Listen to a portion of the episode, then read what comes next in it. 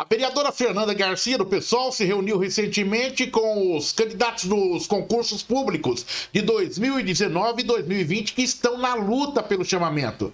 Na conversa, o movimento expôs uma série de preocupações pela baixa convocação, como a falta de transparência do chamamento pelo governo municipal, a sobrecarga dos servidores da ativa pelo grande déficit de profissionais e o impacto no atendimento à população. Dentro deste contexto, a Prefeitura de Sorocaba, por meio da Secretaria da, de Recursos Humanos, divulgou no Jornal do Município o chamamento de cargos efetivos para técnico de controle administrativo referente ao edital 01-2019 do concurso. Ao todo serão disponibilizadas 36 vagas, sendo 31 para candidatos na lista geral e mais 5 para classificação de lista especial. Outro chamamento da Prefeitura também informa por meio das secretarias de Recursos Humanos e da Educação que fará o chamamento de mais 77 vagas do concurso público da Educação neste mês de fevereiro, para atuação em cinco diferentes cargos efetivos da rede municipal de ensino. Para que possamos compreender, entender esse cenário, em que se faz um concurso e muitas vezes esse concurso acaba até perdendo a validade.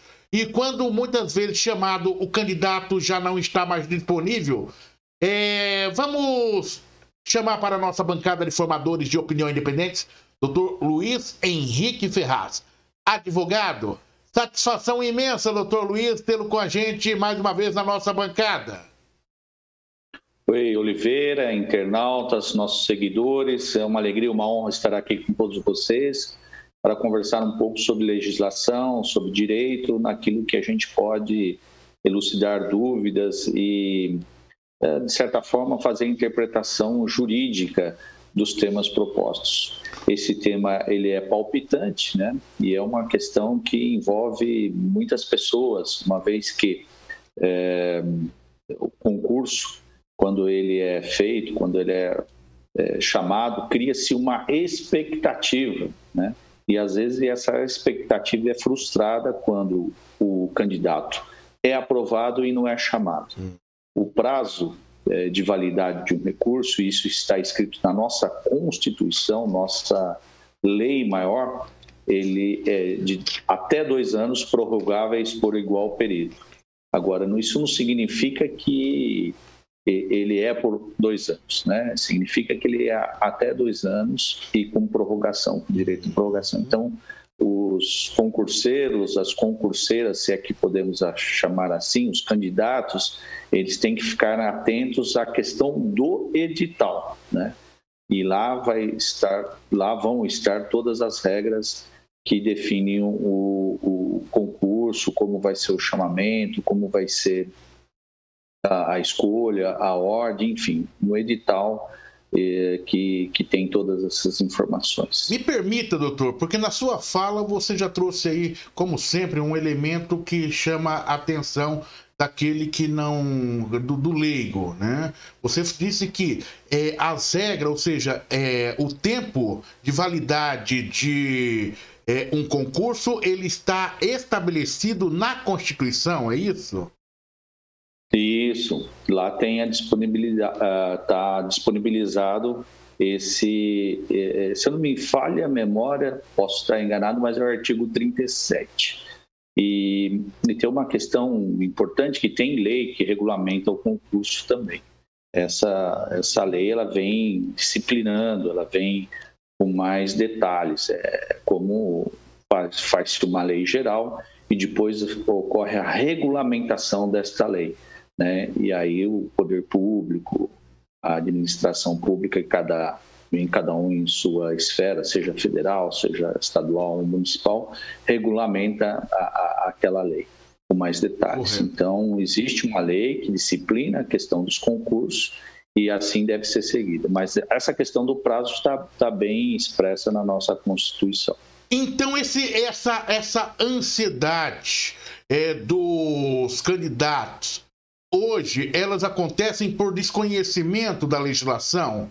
É, seria isso na sua interpretação? Talvez eu saia um pouco até do aspecto jurídico, mas para poder entender esse contexto, você vê aí que a própria vereadora Fernanda Garcia, reunida, recebendo candidatos em seu gabinete, né, porque eles cobravam aí que foi o chamamento atrás do concurso de 2019, aí 2020, e a prefeitura agora começa a sinalizar que vai chamar esses candidatos entretanto não vai é, chamar todos que estão na lista? Qual é a análise que você faz? O porquê isso acontece? Olha, gostaria aqui de parabenizar a vereadora Fernanda Garcia do pessoal pelo trabalho que desempenha, uma vereadora atuante em Sorocaba, preocupada com questões de públicas de interesse de toda a sociedade. Então, um forte abraço a, a, a Fernanda e a todos os seus assessores. Olha, eu não sei assim o, o que, que leva a ser uma ansiedade, não sei, acho que é essa palavra que você usou, né? Mas cria uma expectativa em todos os candidatos e candidatas. É, é, é um direito, né? E se você passou, vamos supor, tinha 36 vagas, 31, né?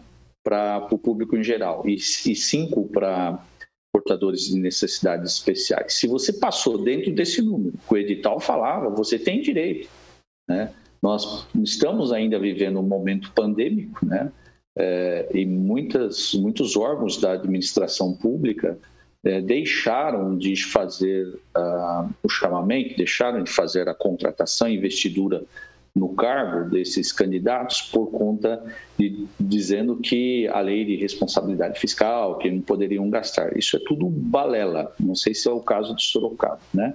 Mas o caso que eu atuei em um concurso, inclusive envolvendo o Tribunal de Justiça do Estado de São Paulo, para assistente social, que passou dentro do número de vaga. Acabei de ter um, a felicidade, até comuniquei minha cliente há 15 dias atrás, que o STJ reconheceu a nossa tese e ela vai ser empossada, né? Então, tudo, tudo está se você passou dentro do número de vagas. Se, se passou dentro, tem que entrar com mandado de segurança, certo? Para garantir a sua vaga e aí sim aguardar o pronunciamento. Se, o, se a administração pública, nesse período, ainda não chamar, o judiciário com certeza vai reconhecer esse direito uh, da pessoa que se preparou, estudou, fez a, a, inscrição, pagou às vezes a taxa e fez a prova e passou.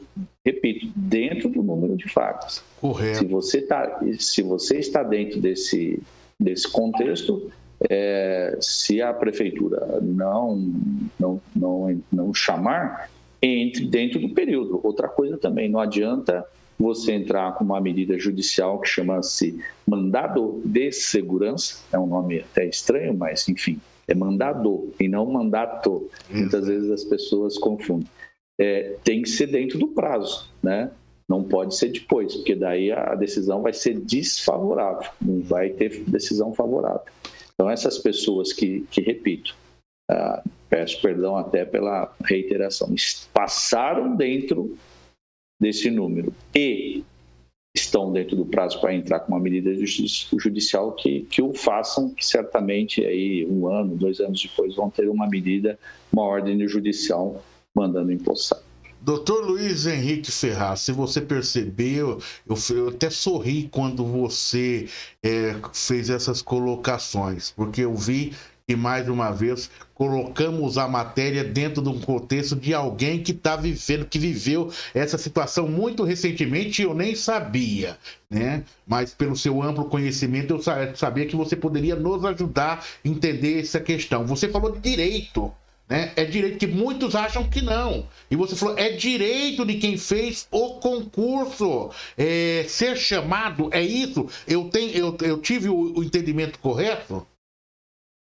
Corretíssimo, corretíssimo. Se a administração pública, seja ela qual for, qual esfera, municipal, estadual, federal, faz um edital, é, coloca uh, para as pessoas se inscreverem, e as pessoas se inscrevem, fazem todas as fases e passam dentro do número de vagas, vamos supor, se tinha 36, esses 36 têm que ser chamados. Hum. Não importa se, se a lei de responsabilidade fiscal não permite, isso é argumento da administração pública. Veja bem, esse mandado de segurança que o escritório aqui, o meu escritório patricinou, é contra o presidente do Tribunal de Justiça do Estado de São Paulo. Uhum. Né? É um ato dele de não chamar uma, uma, uma pessoa, minha cliente, que eh, prestou um concurso para assistente social, passou dentro do número de vagas, um concurso extremamente concorrido, eram duas vagas na região dela, ela passou uhum. em segundo lugar.